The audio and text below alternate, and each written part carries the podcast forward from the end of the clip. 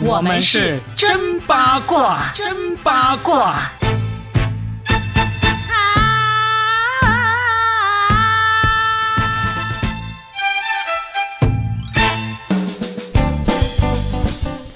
们新的一期真八卦，我们终于回来了！大家好，我是算一卦搞笑大叔罗宾。大家好，我是八一八佳倩。哎，我们两个人同时出去度假的时间，还真的这几年来都只有这一次吧？对，但是我们不是去同一个地方啊，不要误会了啊。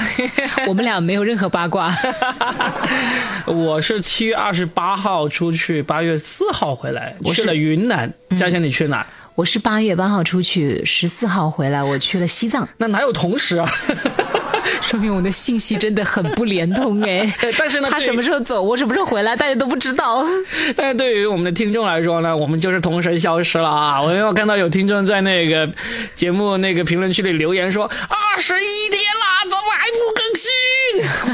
真给我们数日子。啊！来，若饼，预备起，扑通跪下。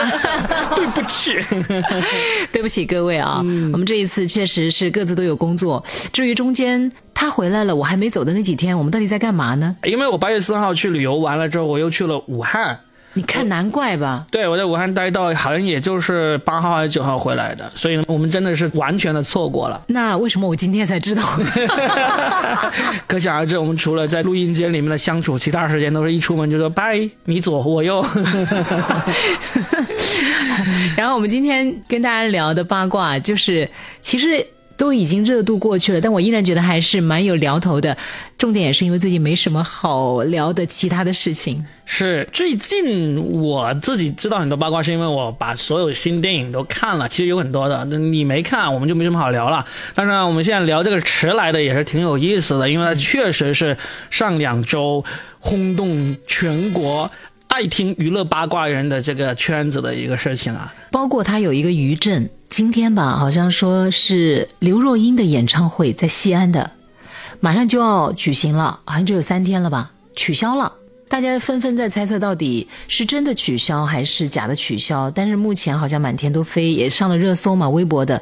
然后大家就同时在想，是不是因为西安上一次。就是承办了这个演唱会，然后引发的很多事情，导致其他的演唱会连累了。对，就是二零二三年的西安之乱啊！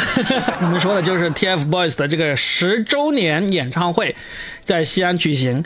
哎，这个演唱会可厉害了！官方的统计出来说，TFBOYS 这个十周年演唱会给西安总共带来的这个收益，嗯，其实是超过了四亿人民币的。对，非常厉害啊！嗯，所以我就觉得。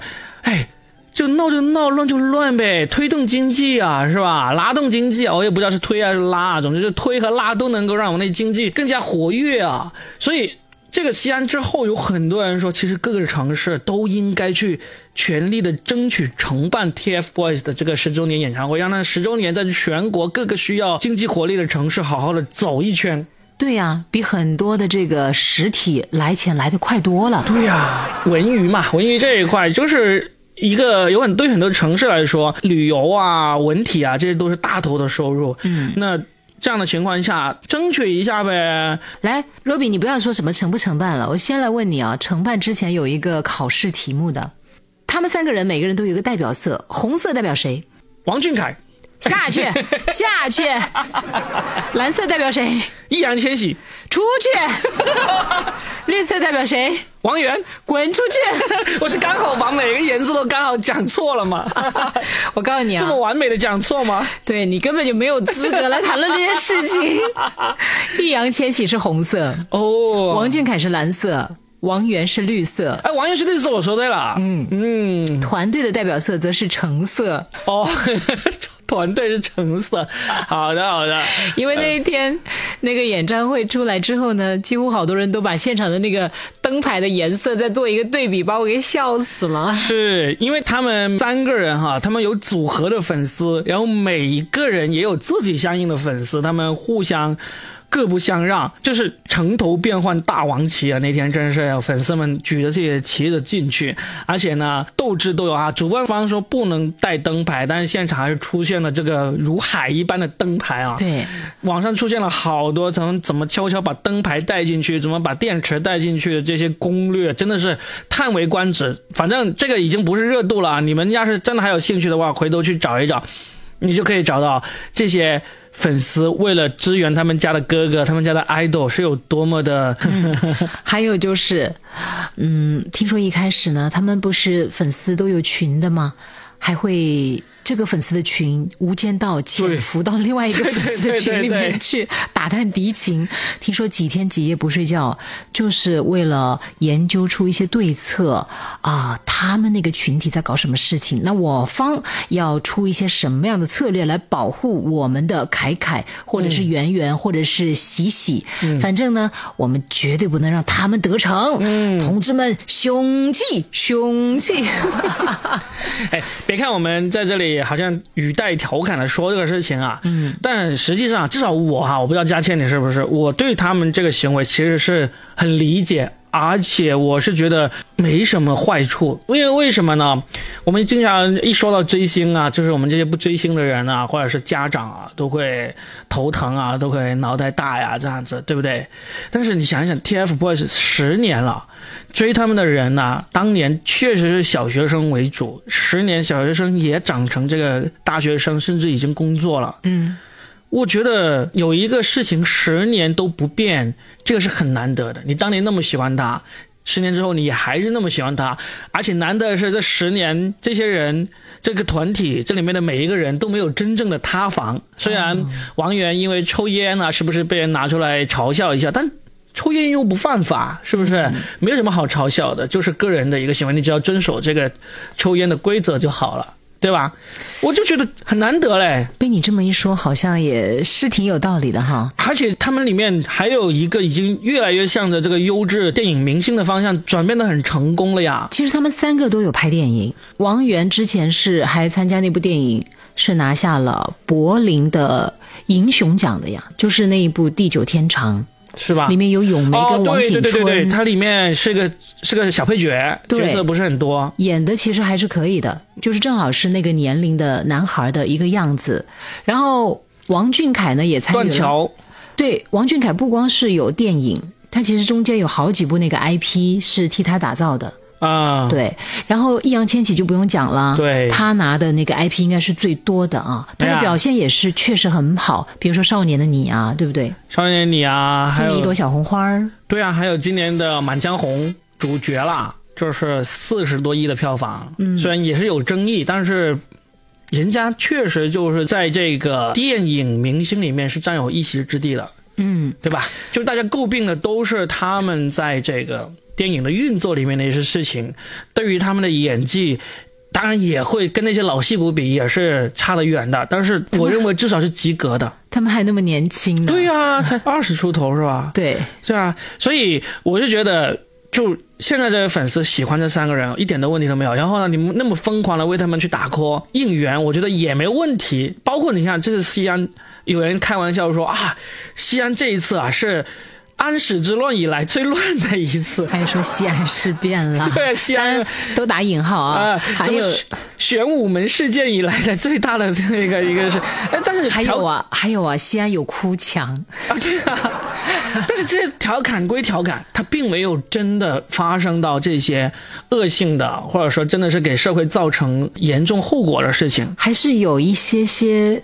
还是刷新我们的认知的，比如说什么花大几十万去买票的那种，钱又不偷不抢，两百万呢？说最贵的票两百万，我都不知道是真的还是假的。不管真还是假，两百万你打个一折吧，那也二十万了，好不好？所以就是。人家这个钱你又不偷又不抢是吧？你当然可以说啊，这么有钱肯定是家里是贪官啊，肯定家里来路不明。哎，你这个口嗨归口嗨哈，这个真的是贪官，真的是来路不明，你去查呀。但是至少人家现在是拿这个钱出来买了这个票。就是如果真是贪官，哎，起到反腐的作用啦。对呀，你看张学友不也是抓了好多逃犯嘛，对不对？你在这个 TFBOYS 的那个上面抓贪官，也是一个不错的风景啊，是不是？我就觉得这个事情，人家拿得出两百万买一张票，我们没什么好说的。那那些富豪几十万吃一罐鱼子酱又怎么说呢？是吧？嗯，钱嘛是人家的钱，我们没没什么好嫉妒的。这个事情，我们今天想要讨论的，并不是说这些粉丝行为好而不好，像他们这种追星，我反而是认可的。啊，那如果你的女儿花几千上万、几万去买他们的票去看，你会支持吗？我假设啊，是这样子，如果这些粉丝他们拿出很多钱去买这个明星的票，我认为基本上是父母不知道他们为什么要花这么多钱，但是他们愿意给他这么多钱的那种父母。嗯，也就是说，这种父母绝大部分都是用金钱来换陪伴的。然后说回到你说刚才你说我那个问题，你说我女儿愿意花很多钱去买某个明星的门票什么之类的。如果将来有这么一天，我敢肯定那个明星是我跟他一起追，虽然我不追，但是我为了他，我会对这个明星非常了解，哦，了解到最终他拿这个钱，我也会知道市场上就是要这个钱，那我为了让他高兴，我也会愿意给这个钱的。你说拿两百万买的那个，他家里可能有二十个亿，我不知道哈。但是我敢肯定，假如这个钱不是他自己出的，而是他父母给的，他父母就是这种，我可以给你很多钱，给你拿去花，我们就拿金钱来维系这种亲密关系。你知道你说这些话的时候，我的眼前浮现出的是有一个女孩子，当年追刘刘德华，还记得吗？当然记得了呀。她的爸爸后来实在是。啊，承受不起了。然后呢，一开始也是这样陪着她一直追。嗯，刘德华在哪里，她就去追在哪里。这个女孩子叫杨丽娟，我记得。后来她爸爸不是投河自杀了吗？嗯，后来的《鲁豫有约》变成了《鲁豫一日行》，有一期专门有采访了这个杨丽娟，就是多年之后的杨丽娟。杨丽娟呢没有结婚，跟她妈妈住在一个租来的房子里面，她自己找了一份销售工作。应该就在那种超市里面销售某种产品，一个月其实挣钱大概也就几千块钱吧。嗯，呃，除去她的房子，除去那个，其实剩不了太多。然后鲁豫就问了他很多问题，说你后悔吗，或者怎么样吗？包括你爸爸这样的这个方式离开这个世界，他其实是有后悔的。嗯，对。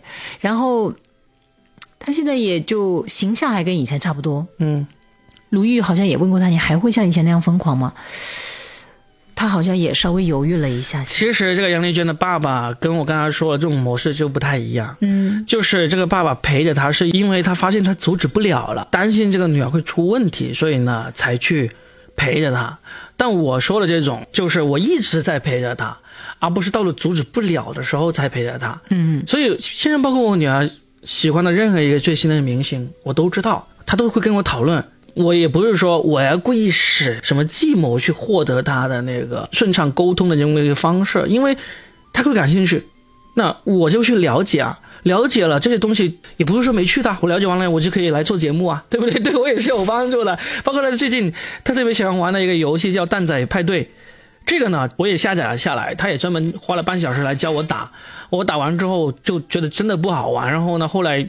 我自己还悄悄的花时间上网去看了很多攻略，我就发现，就算是我玩到最厉害，我可能也享受不了这款游戏，我觉得不好玩啊！他现在天天只要是空余时间，他都在追啊。但是我至少知道他在喜欢什么，追什么，包括他里面最喜欢的皮肤，在里面最喜欢的这个玩的某一张地图什么之类的，我都知道。我这样子的话，其实就不会担心说有一天他忽然说：“哎爸，我要两百万，我去买这个谁谁谁的演唱会门票。”我就不担心有这样的事情发生。哦，就是你从一开始和他就一起来面对这个事情，而不是中间进行一个强势的干预，或者说就像那些没有时间陪伴，最后就用钱来买单，用钱来代替爱，这个很病态的。说句实话，包括他们几天几夜来研究一个什么对策来对抗。嗯，我们喜欢一个明星没有问题的，有的人喜欢的是体育明星，或者是演员，或者是画家、作家。明星的概念有很多，它不光是指演员和歌手嘛，对吧？只要他能够传递优质的东西给我们就可以了。